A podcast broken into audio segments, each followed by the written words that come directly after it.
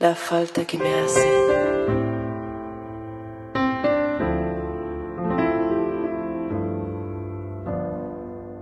Bueno, querido Camilo, good night.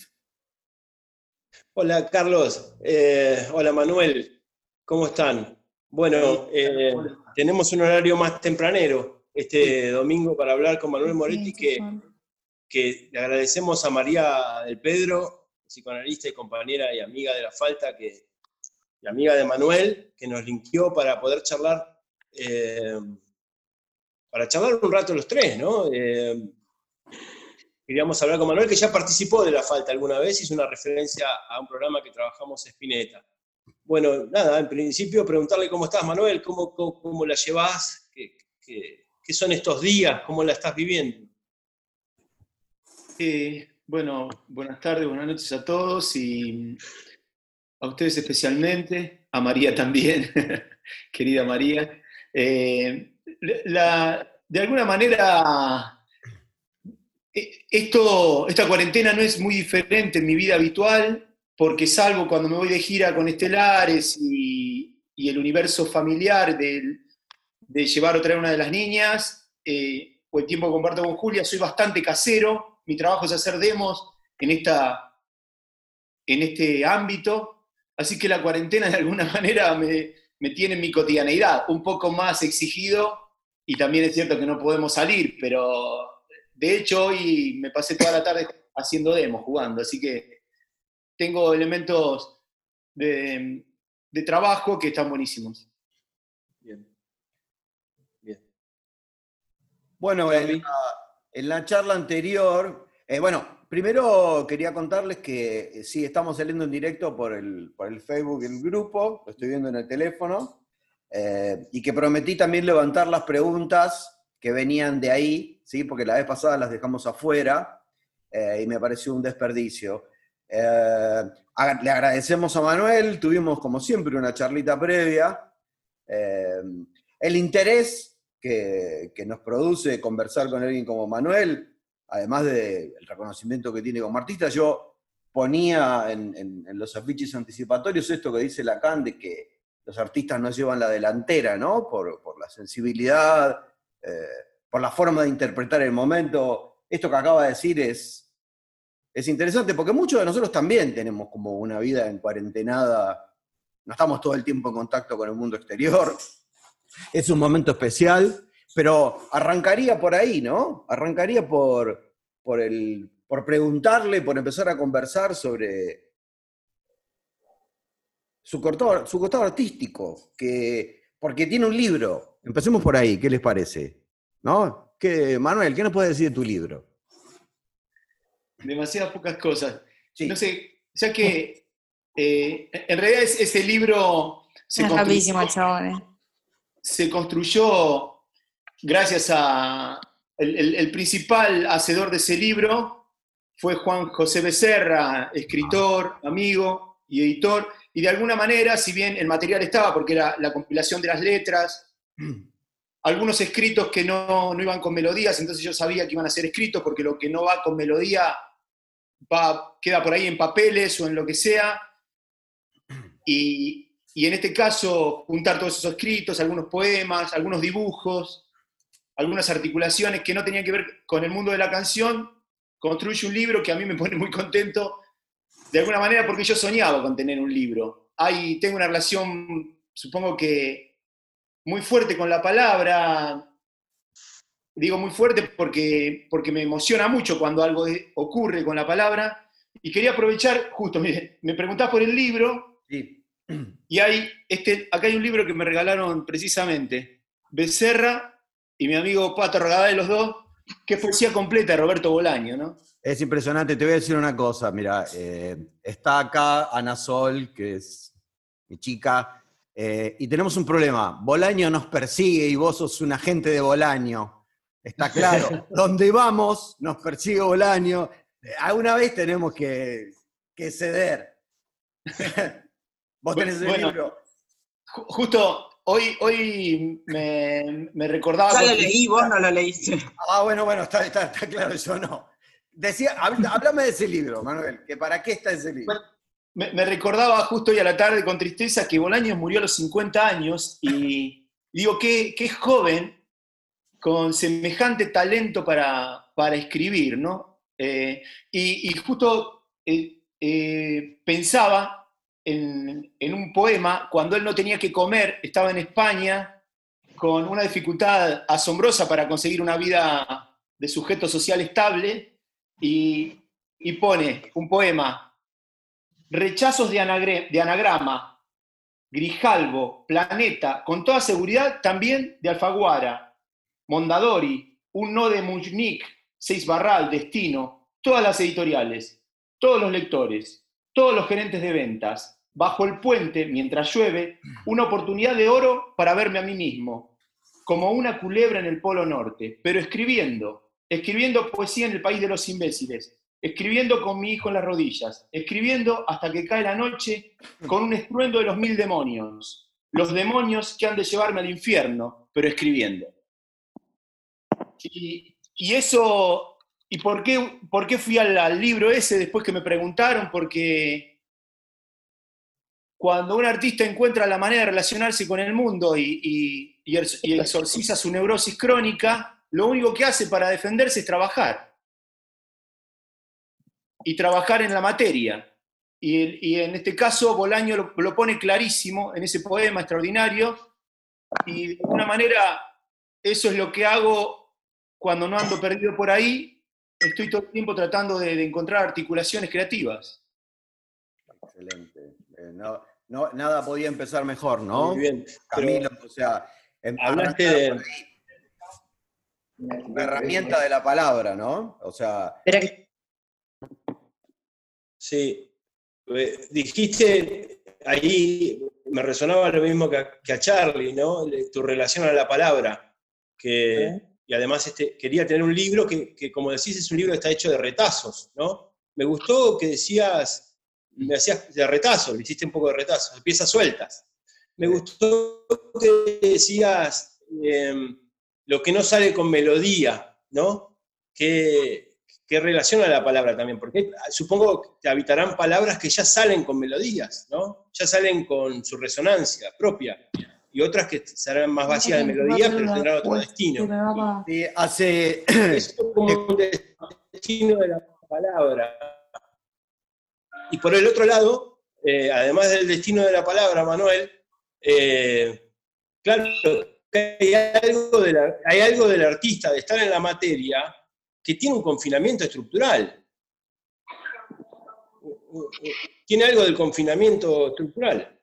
Eh, el autismo propio del artista en algún sentido, no digo que fuera del lazo social, pero hay algo de eso. Eh, eh, está, está, es, bueno ese, símbolo, el confinamiento. Es, una buena, es una buena palabra para el trabajo artístico. Está, me parece que está perfecto lo, que digo de la palabra es porque, porque a mí hay, eh, como bien usaban palabras muy justas, que es resonar, y a mí hay, algunas cosas para que me enganche que me tiene que resonar. La, virulencia, el impacto, la belleza, la sensibilidad. Y yo soy una persona que tengo una estructura muy ansiosa y cuando me pongo a leer, leo una carilla, dos carillas y se, me, va la cabeza, una carilla y se me va la cabeza. entonces eso hace que tenga una lectura muy fracturada, ¿viste? Leo un rato y desaparezco por mucho tiempo hasta que vuelvo a los libros, ¿viste? Eh, y eso de alguna manera me gusta y a la vez me, duele, ¿viste? De mi personalidad tan ansiosa, que me, leo dos carillas y, esa, y esa carilla me despegó a un viaje extraordinario y eso hace que mi fortaleza con la literatura es el estilo. En líneas generales no me importa una mierda lo que cuentan. Me, emociona mucho cómo relacionan eh, lo que yo llamo el talento, ¿viste? Sí. Eh, y, de alguna manera así me relaciono y así, como bien decís, pude combinar demasiadas pocas cosas con retazos porque en la poesía soy, soy feliz pero en la prosa es un ejercicio de otro tipo, ¿viste? Que tengo hecho muy frágilmente, en muy pocas oportunidades lo he hecho, ¿viste? Ya, ya ahí tenemos, creo yo, como una extracción interesante. ¿Se acuerdan? La vez pasada, en el, en el episodio que tuvimos con Gaby, encontramos como en un momento una perlita. Yo creo que ahí ya apareció algo súper interesante de escucharlo, Manuel, que es esto que dijo de me importa un carajo cómo dicen las cosas.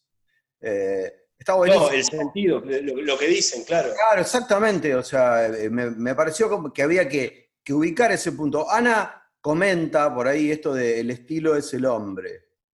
¿no? De, la posibilidad de escuchar eh, cómo se dice, ¿no? No qué se dice. Sí, ah, eh, yo me siento reidentificado con eso de, leer un fragmento y dejar que ese fragmento me lleve, ¿no? No, no me obligo a seguir leyendo. No sé cómo es tu experiencia, Camilo, de lectura, pero... No, vos sabés que Manuel me hacía pensar algo que yo creo él lo, él lo vinculaba a la ansiedad. Y no está mal, porque es un modo de excitación, es un modo de excitación. Vos yo a veces tengo una relación al, texto que me excita tanto, en algún sentido, que lo tengo que soltar porque me, me pasa mucho con eso que leí y no, sé si me puedo aventurar a una siesta de lectura. A mí me produce una cosa que me altera. Y tengo también esa relación de un párrafo y por ahí con un párrafo mastico mucho tiempo. Me pasa eso. Yo creo que la ansiedad tiene que ver con esa excitación que despierta el material, que, es, eh, que te lleva, como decía Manuel, a soñar, pero que te, hace elaborar, te, hace producir. Pero yo creo que eso es el efecto poético de la palabra, ¿no? Esta mañana alguien me pidió que escribiera algo, un párrafo corto sobre qué era la poesía en el psicoanálisis. Y yo traté de no, no, repetir lo que dice Lacan sobre qué era el efecto poético, eh, y me puse a pensar un, poco en eso, ¿no? En el peso que tiene el disparador de una palabra.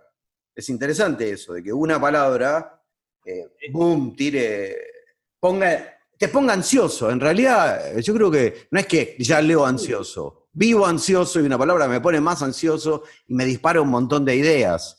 Ahí creo que está el, el efecto poético de la palabra. Acá dice que dos participantes levantaron la mano.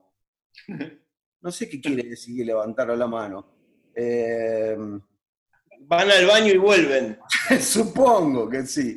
Eh, Ana, para hablar, Charlie. Ah, levantar la mano. Bueno, hablar.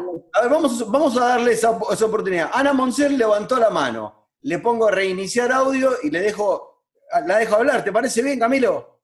Me parece bárbaro. Pero hay que listo, ahí va. Dice Verana. Qué, qué genial. Eh, Eso tampoco sabe. Claro. Mm. Bueno. Ahí está. Ya, la dejé. Ana Moncel. ¿Estás por ahí? Levantó la mano y se fue, ¿no? No se hace eso. Bueno, bueno. Sí, sí, pasa. A mí me, bueno, que vayan pidiendo la palabra, el chat se puede usar para eso. A, mí me, eh, recién hace un ratito antes de, empezar la transmisión, hablábamos los tres un poquito y, charlábamos em, de un personaje que yo le, quería tocar el tema a, Manuel, que es un personaje eh, que es Miguel Abuelo, ¿no? Eh, que es alguien que para Carlos y para mí ha tenido un lugar especial siempre como artista. Eh, nos, une Miguel Abuelo. Y, y, cuando te entrevistamos y nos hiciste alguna referencia, Manuel, al Flaco Espineta, arrancaste por Miguel Abuelo, como si Miguel Abuelo te llevara a Espineta, como si el link hubiera sido así, Abuelo Espineta.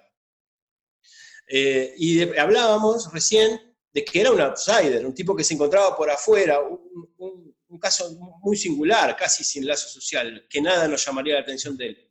Pero tirame una idea de Miguel Abuelo. ¿Cuál es tu Miguel Abuelo? ¿Cómo lo encontraste? ¿Qué te pasó con él? Hablame un, poco de Miguel Abuelo, que, lo queremos tanto. Me pasa, yo lo he dicho desde que soy un hombre público eh, en cada oportunidad, que fue, fue el gran impacto de la palabra, porque tengo dos canciones eh, que me marcaban la adolescencia en el rock, canción nacional, que son muy identificables. Es eh, Cantata de los Puentes Amarillos y Buen Día a Día. En Cantata de los Puentes Amarillos yo siempre escuché a los surrealistas, ¿viste? Algo como muy, muy europeo, entre comillas, ¿no? Del siglo XX. Y, en, Buen Día a Día yo escuchaba a los simbolistas, franceses del siglo XIX, pero también, pero también yo escuchaba todo, como todo, como todo el, el, universo de la poesía clásica ayornado, ¿viste? Y sobre todo argentino, por más que sea porteño. Eh, entonces hay algo de, Miguel que yo lo hago cercano, yo acá no, tiene la foto, pero acá tengo Soñar, Soñar de, de, Fabio, ¿no? El, el póster de la película. Entonces hay algo de algunos artistas que yo lo siento como cercanos.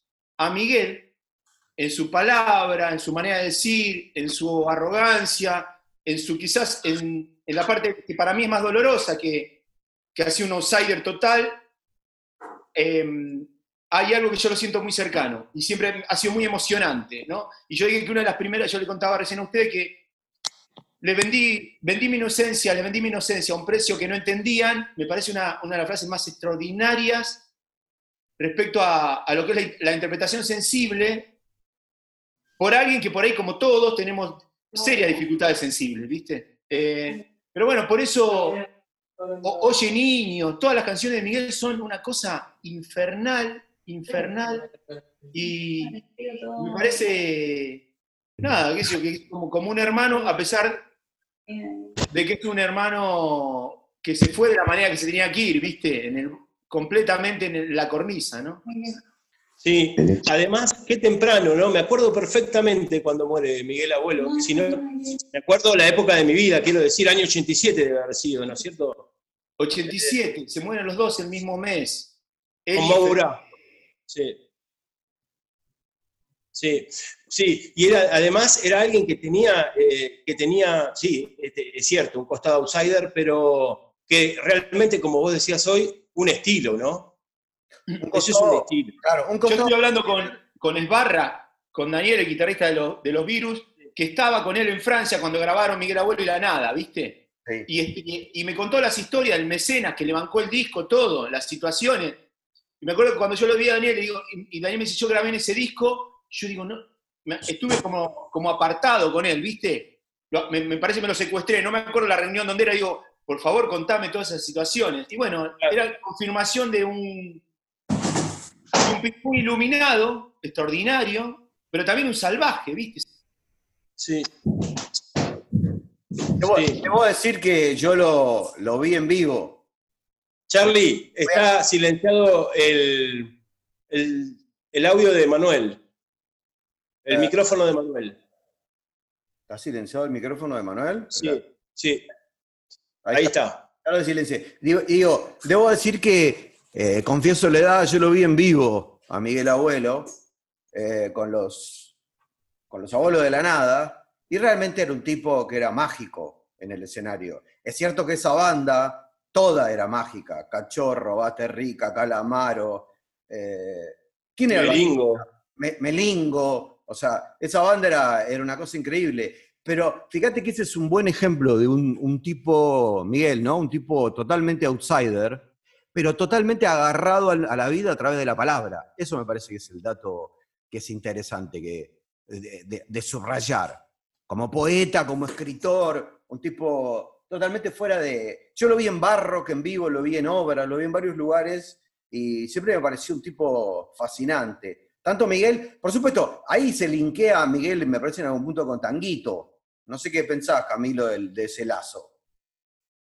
Miguel eh, Tanguito, bueno, son dos outsiders, sí, sin duda, eh, ligados por la palabra. Me, quedaba pensando mientras te escuchaba y, le contábamos también, bueno, Manuel tiene una gran relación al psicoanálisis, ¿no? Y a las letras, pero eh, el psicoanálisis lacaniano tiene una referencia de la que Charlie es un investigador, que es la referencia de Joyce, de James Joyce, que es alguien que, también podríamos decir en algún sentido es un outsider y está, eh, anuda su existencia a partir de la relación a la palabra. Así que para el psicoanálisis es, eh, es muy serio este asunto que, hoy nos damos el gusto de conversar. Decir que el, el artista lleva la delantera era un poco una forma que tenía Lacan de decir que nos enseña cómo hacer con eso, lo que vos, Manuel, llamabas hoy la materia, me parece, es una existencia. Y el cuerpo. Me parece que Miguel Abuelo tiene algo de Joyce en ese sentido. Sí. No, no. Lo, que me acuerdo siempre con mi devoción, entre comillas, por la palabra, por la palabra, por la poesía, entre comillas, que me gustaba, me ponía muy contento esa, esa famosa conversación entre famosa, verdad, mística, no, no, me acuerdo muy bien, se me desarticula de la época en que era un joven mucho más informado que ahora, en la que en la Suiza de la, de la posguerra, en Berna precisamente, eh, Freud le dice a Tristan Sara, el psicoanálisis ha descubierto los misterios a los que ustedes se dedicaban, es hora de que se vuelvan a sumergir, ¿no? Refiriéndose a Tristan Sara como un poeta, ¿no? Como, como el representante de los poetas. Y me parece que, hay, que en realidad lo que, más allá de la palabra, que es extraordinaria, es lo simbólico como, como, como red de salvataje, ¿viste? Cuando lo simbólico encaja y permite que el individuo no, no se fagocite, ¿viste? Sino que algo, algo se, se salve, se redima, ¿no? Y por eso, bueno, me acuerdo que yo en el 86 leí mucho Teatro y su doble de Artaud, ¿viste? Que es un libro muy violento, ¿viste? Muy violento. Era una etapa mía que también era violenta, relación muy intensa con las drogas y maltrato. Y, me acuerdo que llegué a ese libro por, por Spinetta, ¿viste? Que hablaba todo el tiempo de, de Artaud. Y yo me pesqué el, Teatro y su doble, que es un, es un libro, si te lo digo hoy, literalmente una mierda, ¿viste? Claro. Pero bueno, después vos te enterás de que Artaud era un psicótico también, técnicamente. Entonces, eh, a veces lo simbólico ayuda y reconstruye, y a veces lo simbólico aplana y destruye, ¿no? También. Sí. Sí, tiene sus dos efectos, ¿verdad? El psicoanálisis, y Lacan lo, ha trabajado, es, la orientación lacaniana, están los dos efectos de la palabra. Sí, ponernos demasiado serios, me parece que ahí hay que ubicar que, si bien Lacan, a lo largo de toda su enseñanza, produce como una especie de deflación de lo simbólico, eh, no deja de ubicar el peso que tiene, el, espacio de la palabra, el peso de lo simbólico para ordenar cuando el, el mundo cuando se desordena. De eso hablábamos la semana pasada, que en este momento, a pesar de, la prevalencia que hay de las imágenes, todo este tipo de comunicaciones, el lugar que está tomando de nuevo la palabra, ¿no? Es, es, muy importante señalarlo porque para ese tipo de sujetos, porque alguien escribía ahí, Joyce, alguien que dice ICLO NLS, no sé quién es, me pone Joyce igual muy serio.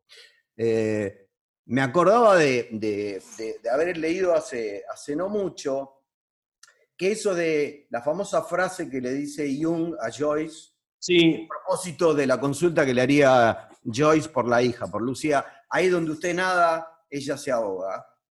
Eh, me pongo a investigar, me pongo en Google a buscar por qué le dice eso, y resulta que eso no existe, eso es un invento de Piglia. Piglia inventa esa frase ahí donde usted nada, ella se ahoga, cuando en realidad la frase que circula es algo así como, ahí donde usted hace la plancha, Joyce, la hija se tiraba de cabeza al agujero del lenguaje. Y eh, es interesante en el anecdotario de Joyce que cuando la hija realmente patina y se vuelve loca, desarrolla una esquizofrenia muy importante, Joyce le regala plumas, le regala hojas, le pide que cree una tipografía, o sea, confía tanto en la palabra en la escritura para ordenarle la locura, que le pide a la hija lo que, lo, que ella no puede hacer. Entonces. Claro, pero además, además le impone o le traspasa lo que fue su solución. Su solución.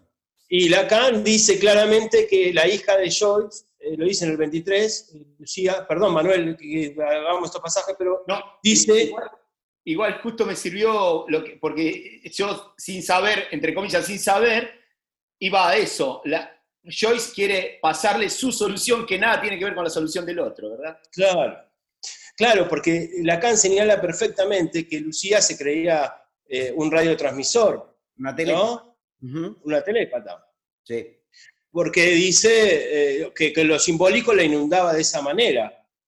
¿sí? Y Joyce, dándole la lapicera, no podía solucionar es, ese, eso que lo simbólico producía en su hija y que había sido su solución. Pero ¿entendés el dato de hasta dónde llega? Joyce no solo le pide que escriba, sino que, ¿viste las caligrafías, Time Roman, Garamond, etcétera?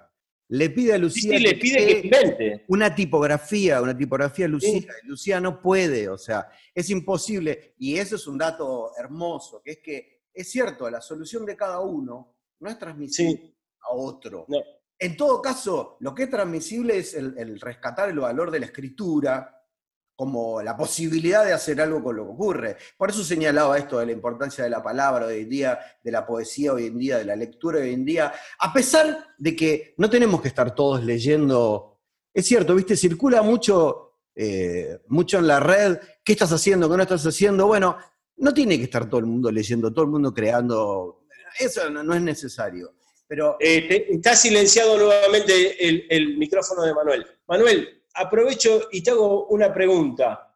¿Cuándo te habilitaste la relación a la palabra? ¿Cuándo fue que vos agarraste y, dijiste, yo voy a escribir, eh, digamos, ¿tuviste antes una, suerte de censura, de vergüenza, de, no sé, o siempre fuiste de, volcarla?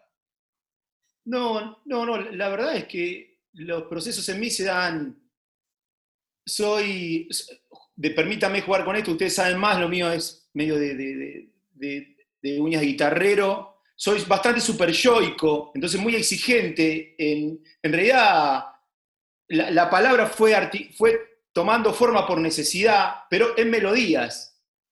Yo les quería decir que es verdad que yo eh, eh, con la palabra tengo una relación muy fuerte, que es otro ámbito, pero si te puedo decir cuál, fue el primer eh, salvataje, es el mundo de la melodía, la música, ¿viste? la, de hecho, cuando, cuando juego con las canciones, primero juego con las melodías y después subo, palabras. Y es cierto que aún hoy, eh, con la palabra, quiero muchísimo la palabra y soy re exigente y me atrevo más o menos, ¿viste? Me atrevo más o menos. Hay algunas canciones y frases que las considero felices y otras que digo, bueno, eh, bien. Tenía Pero el género canción, el género canción te tomó siempre, digamos, fue el género canción. La música te llegó en este género canción ¿Eras un amante de las canciones, podemos decir?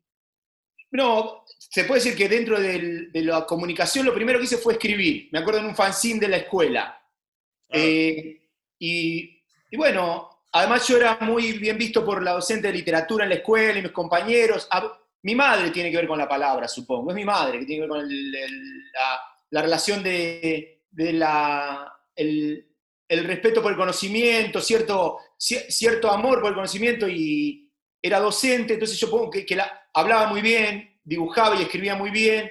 Supongo que eso me puso a la altura, ¿no? Eh, de, querer estar cerca de mamá, supongo, no lo sé. Y, y, ahí aparece la palabra como algo de, que yo quiero mucho. Pero en lo simbólico, a mí me, lo que me hace surfear la ola de las palizas y demás es la melodía que sí le, pongo palabra, porque la primera canción que escribo es Ardimos. Eh, tres verbos y el cielo siempre azul, el cielo siempre azul, digamos. Seis frases, ¿viste? Pero eh, supongo que no, no, aún hoy hay algo que precisamente por la estima que tengo con la palabra, eh, no me la termino de creer nunca, ¿no? Está bueno, me gusta. Adriana quiere hacer una pregunta. Escribíla, Adriana, si la leo, dale. Escribime la pregunta en el chat. ¿Qué quiere decir que surfeaste las palizas con, las canciones? Y que yo empecé a escribir. Lo que pasa es que yo empecé a escribir canciones cuando me, me inyectaba. A la mierda. Claro, eso quiere decir. Y había había necesidades de expresión muy fuertes. Y supongo que eso se, fue armando el carril en mí. Es, mi mujer me dice que no lo diga más, pero es básicamente lo fundacional. Eh, mm. que, no digas más qué. No, nada. La presentación de que, de que una parte del autor viene de palizas severas. Ajá. Cuando hablas de palizas, eh, hablas de eso. Cuando hablo de paliza hablo del maltrato, el desprecio, porque en realidad hay un lugar de, la, lo lisérgico que es extraordinario, pero también hay un, hay un, ejercicio de, cuando vos te inyectás, de, muy cercano a querer matarte también. Está muy bueno, mira, eh, Ana dice, es cierto que decís lo de haberte inyectado y medio todos se quedan sin palabras, mudo. Tiene razón, me, interpretó, porque fue así como ¡pum! un golpe. Claro, es cierto que hay una relación. Yo no tengo una clínica de, las toxicomanías y esas cosas. Eh, si bien es cierto que se dice que el modelo de las toxicomanías es el modelo de todos los síntomas, pero, eh, pero, pero es cierto que ocurrió eso, es cierto que se quedó todo el mundo callado. Adriana, ¿querés hacer la pregunta en, audio? A ver. Por, por, favor, porque me cuesta mucho escribir todo. Hola a todos. Eh, no, dos cositas muy cortitas. Una que me, gustó que al principio dijiste eh, lo que no va con melodía. tengo un amigo que es músico y dice que a él se le dificulta muchísimo escuchar a la gente que desafina al hablar. Y, te quería preguntar si, te pasa esto, si, sentís que hay gente que desafina al hablar. Y otra cosa que está relacionada es eh, esto de demasiadas pocas. ¿Cuántas cosas son demasiado pocas o demasiadas pocas? Solo eso. Excelente. Elegí alguna, Manuel. No, el, con las dos. Cuando escribí demasiadas, demasiadas pocas cosas, representaba a que no me quedaba nada, pero sin embargo seguía vivo. Entonces, algo había ahí que era demasiadas, pocas cosas, pero eran, eran demasiadas porque me sostenían de alguna manera, por más que sean pocas. Era, era como un juego de ida y vuelta, ¿no? Y, respecto a quién desafina, eh, en términos musicales es, es algo como muy de rubro, pero estar afinados, y esto es vivir para tratar de estar afinados, ¿no? Porque estar afinado es como estar en frecuencia con, el deseo. Entonces es, es vivir, ¿no? Ya lo creo. Bien. Bien. Manuel, y después de, haber, de habernos contado así, cierto, lo que decía Ana, que, el significante inyectado dejó así como un impacto, un silencio. Eh, Yo, en, la conversación Camilo, les había dicho que, que es un lugar. Sí. Es, como, es como muy raro, pero es una dimensión nueva. No la conoce cualquier. Es como una. Y que tiene que ver precisamente con la drogadicción. No, hay, no hay lugar de, parangón, porque como yo escribí varias veces en demasiado pocas cosas, uso la, acuosos, lánguido. Es como. Y, Porque son universos muy poco habituales. Y son experienciales, ¿no? Digamos, es intransferible. De alguna manera es intransferible. Pero sí preguntarte eh, qué pasa cuando te encontrás de este lado del camino, cuando estás ordenado, te, estás más ordenado, cuando algo de eso se dio, algo de eso cede, algo de la palabra te funciona, tenés otro enganche a la vida, has, hablado muchísimo de eso, pero eh, ¿qué pasa con eso que, tiene la, que tiene lo que vos llamabas hoy el, del lisérgico que también te produce una satisfacción extra, una satisfacción otra, que a veces al irla a buscar nos caemos en el pozo, ¿no? Digamos, ese anhelo de querer la otra satisfacción, salir del discurso común, pero a la vez, eh, digo, hay algo de ese orden que nos orienta, ¿no? No sé si me expliqué, me enredé con la pregunta, pero... perdí un poco, ¿cómo se Perdí la idea. No, déjame, déjame eh, Camilo, permitime esto. Hay un par de preguntas que quería, quería pasarle como, eh, como a la gente. Eh, primero que Sergio de Junín, es tu pago, ¿no, Manuel Junín? Nacido en Junín, sí, claro. Sergio de Junín pregunta por tu relación con el psicoanálisis. Que, yo engancharía las dos preguntas. Y Ana, que pregunta a partir de lo que decís, porque yo creo que se pueden responder juntas. Ana pregunta si pensás que la creatividad viene exclusivamente de lo peor. Me gusta esa pregunta. Bueno, es lo que yo le preguntaba. Ah, bueno, bueno, está interpretado. Eh, entonces, las dos preguntas. La, creatividad, ¿vos pensás que viene de lo peor? ¿Y qué lugar tuvo el psicoanálisis, si fuese así, en el tratamiento de eso de lo peor? Bueno, lo que yo pienso es que de ninguna manera la creatividad viene exclusivamente de lo peor, de ninguna manera. Eh, canciones de, de, los últimos años hermosas, muy, que me hacen muy felices y que son canciones populares, que no solo hacen hacen feliz a un montón de gente, vinieron de, del, trabajo por la dicha, por respetar y el cuidado de, y el cuidado del bienestar, del amor, del, ejercicio, el ejercicio amoroso. Ah, yo creo que de lo muy oscuro y bravo puede venir algo bueno si, al, si se consigue simbolizar. Eso es lo que quería decir hoy.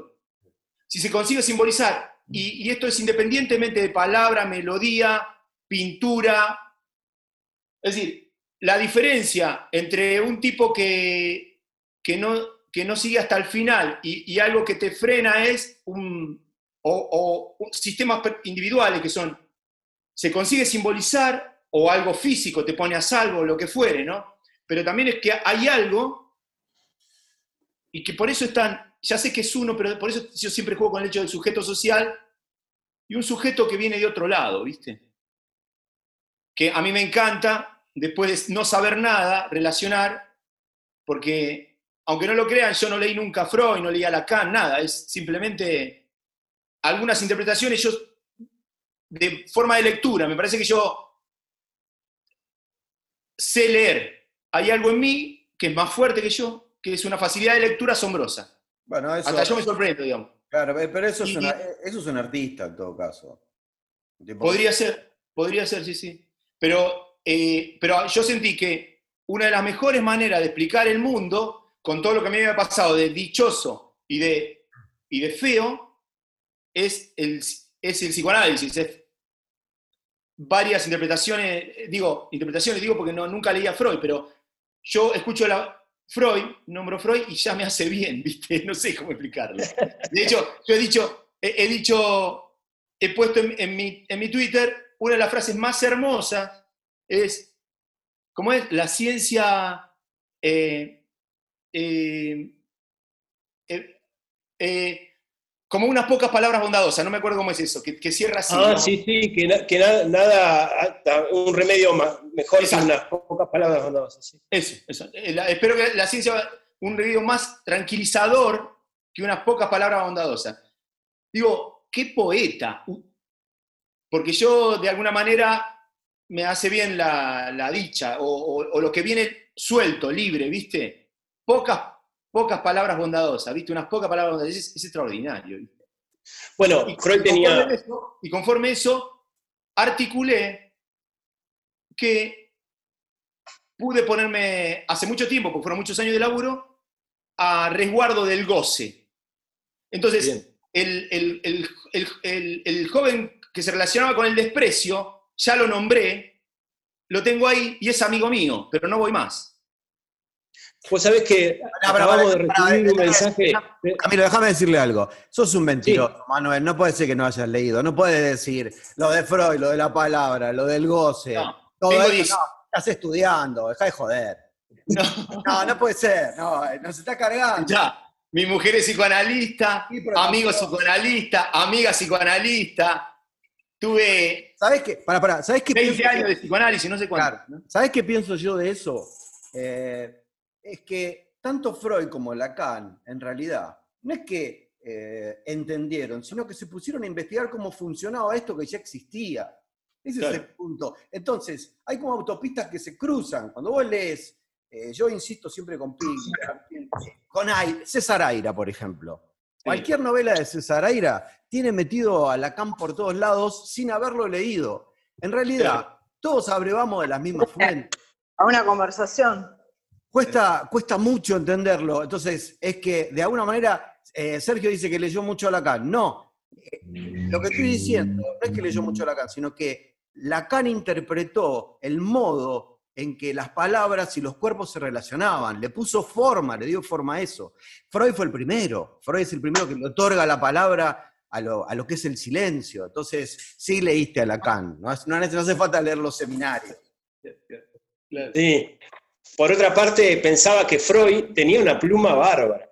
Era un escritor fantástico. Es el único premio que tiene, ¿no? Tiene un premio, un premio de escritura, nomás porque no lo premio por ninguna otra cosa. En cambio, Lacan no tiene una pluma bárbara. Lacan es más jodido para escribir y para leer. Es más difícil de interpretar. Pero, ese dato, ¿no? De, de, lo simbólico es como central.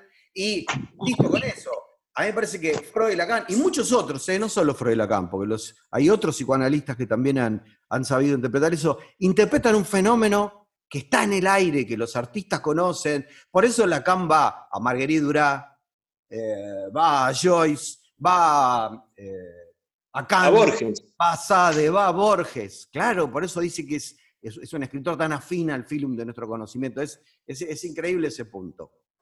Sí, y, hoy Manuel me hacías pensar también eh, que Borges era sobre todo un gran lector, pero no por la biblioteca y la acumulación de lecturas que tenía, era un gran lector. Me parece que, el tratamiento por lo simbólico es eso. Decías eh, como que tenés al, enemigo identificado, el goce, que ya te ha pegado algunas palizas, lo tenés un poco ahí a raya. Lo visitas, pero no, no, te vas a pasar una temporada de nuevo con él. Algo así decías, ¿no? Porque es el problema del psicoanálisis. ¿Qué hacer con el goce? Con ese que siempre pide un poco más, que a veces eh, nos convoca desde lo más, desde el cuerpo, lo más funcional, podríamos decir, y que en el artista y sobre todo en el rock está muy presente ese asunto, ¿no? Pero bueno, algo de eso el psicoanálisis te ha dejado un saldo, un saldo de Tengo, tengo acá, eh, en, la transmisión en vivo en el Facebook, un par de comentarios que me gustaría traer. El primero es el de Nati Andreani, dice, el relato de su experiencia permite hablar del trauma y su salida. Quizás no es necesario que lo diga, pero si lo dice se agradece la posibilidad de escucharlo. Una vez que ya fue elevado a la dignidad del relato vivido, está bueno eso. O sea que eh, nos interpretó el silencio ese que señalaba Ana, ¿no?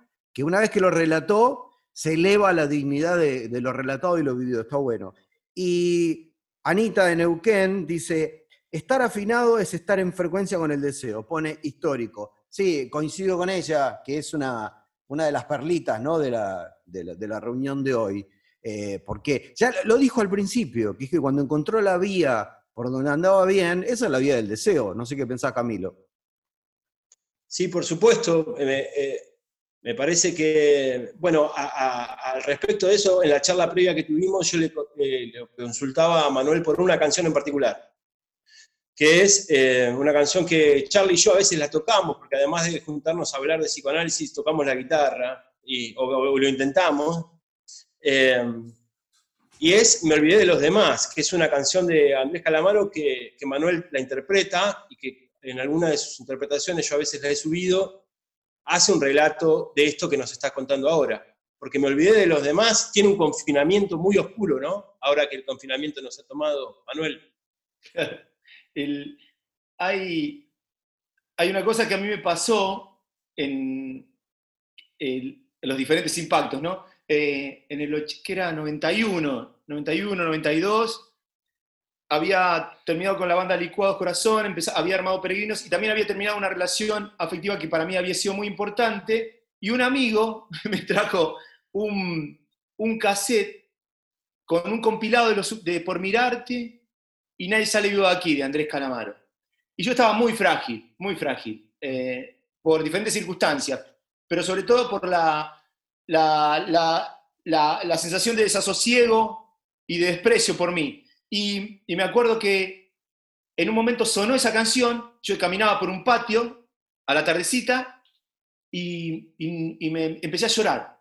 Empecé a llorar, lo que todos ya sabemos, ¿no? La, la emocional. Empecé a llorar y, no paraba de llorar y digo, claro, es que después esa canción, dije, esta, qué canción más hermosa, el compilado tiene un montón de canciones más hermosas, pero esa era la médula, era como la médula de mi representación afectiva, ¿no? Entonces me olvidé de los demás, ¿viste? Cruzó la carretera azul, y, me parece que es una canción muy luminosa, llena de frases hermosas, breve, breve. Muy breve. Eh, y, con un. Y, está. Está. Es eso, a veces en las canciones es muy difícil conseguir decir justo. Bueno, Me olvidé de los demás se consigue decir en un minuto y medio y es alucinante, ¿no?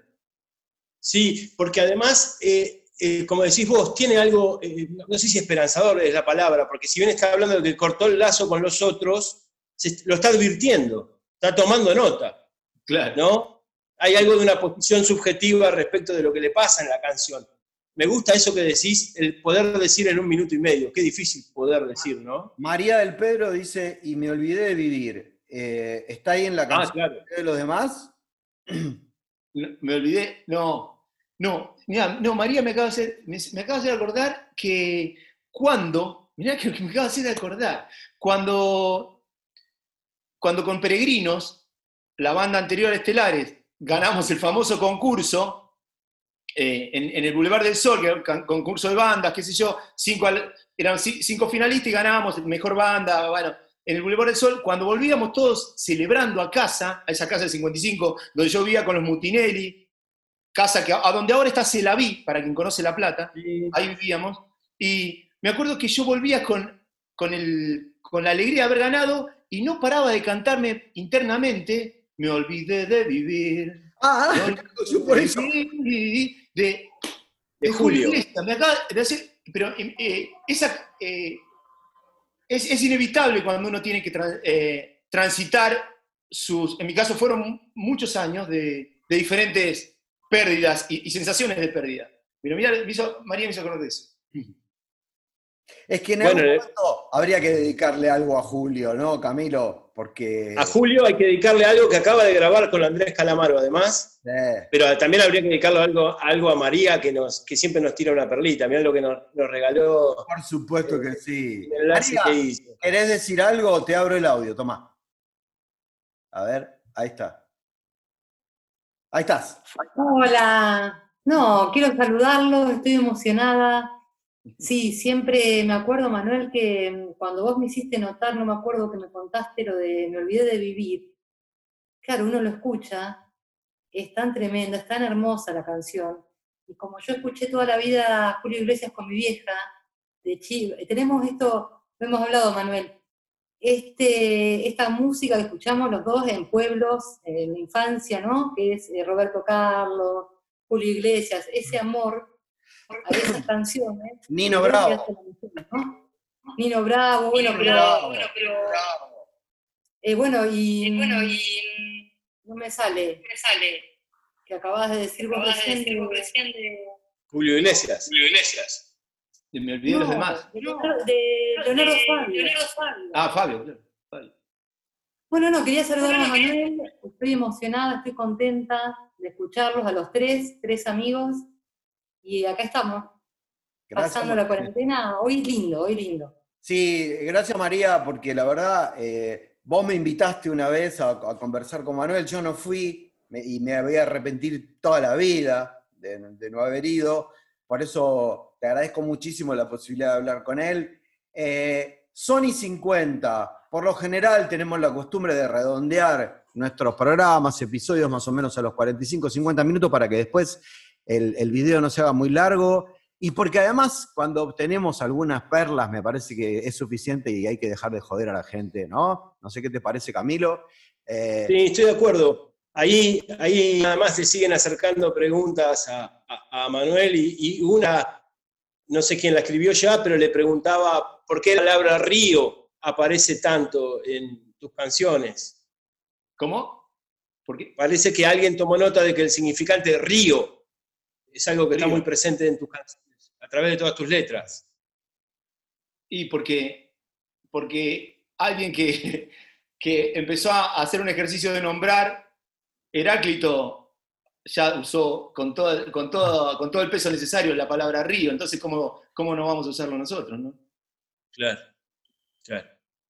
Bueno, eso, lo, que, lo, que quiere, lo que quiere decir es que río, río representa movimiento, liberación, aire, espacio, eh, novedad, eso representa río.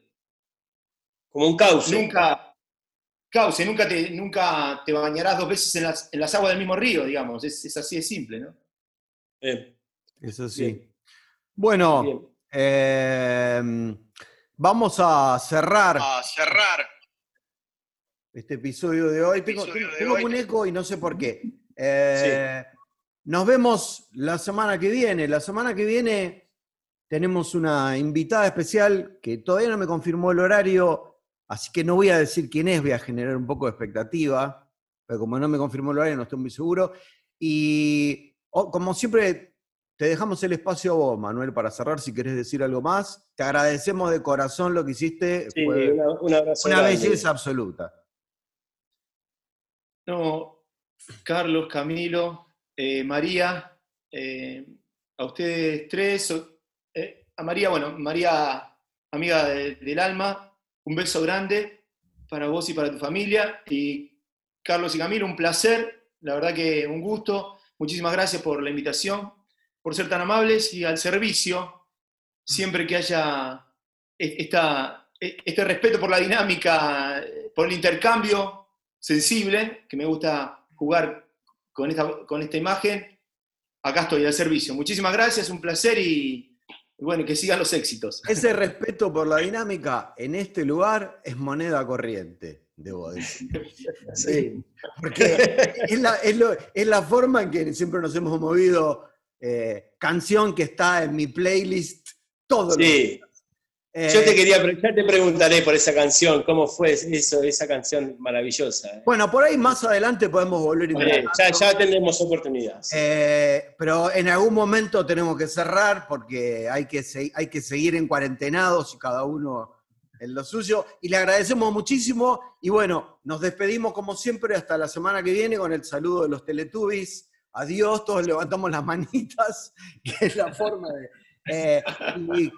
Chicos, muchas gracias. Quédense, en su casa. Sigue siendo recontra importante quedarse en su casa porque esto sigue y es muy importante que nos cuidemos todos porque hay que seguir vivos. Bueno, chao, gracias. Gracias, Manuel. A usted, Muchas gracias. La falta que me hace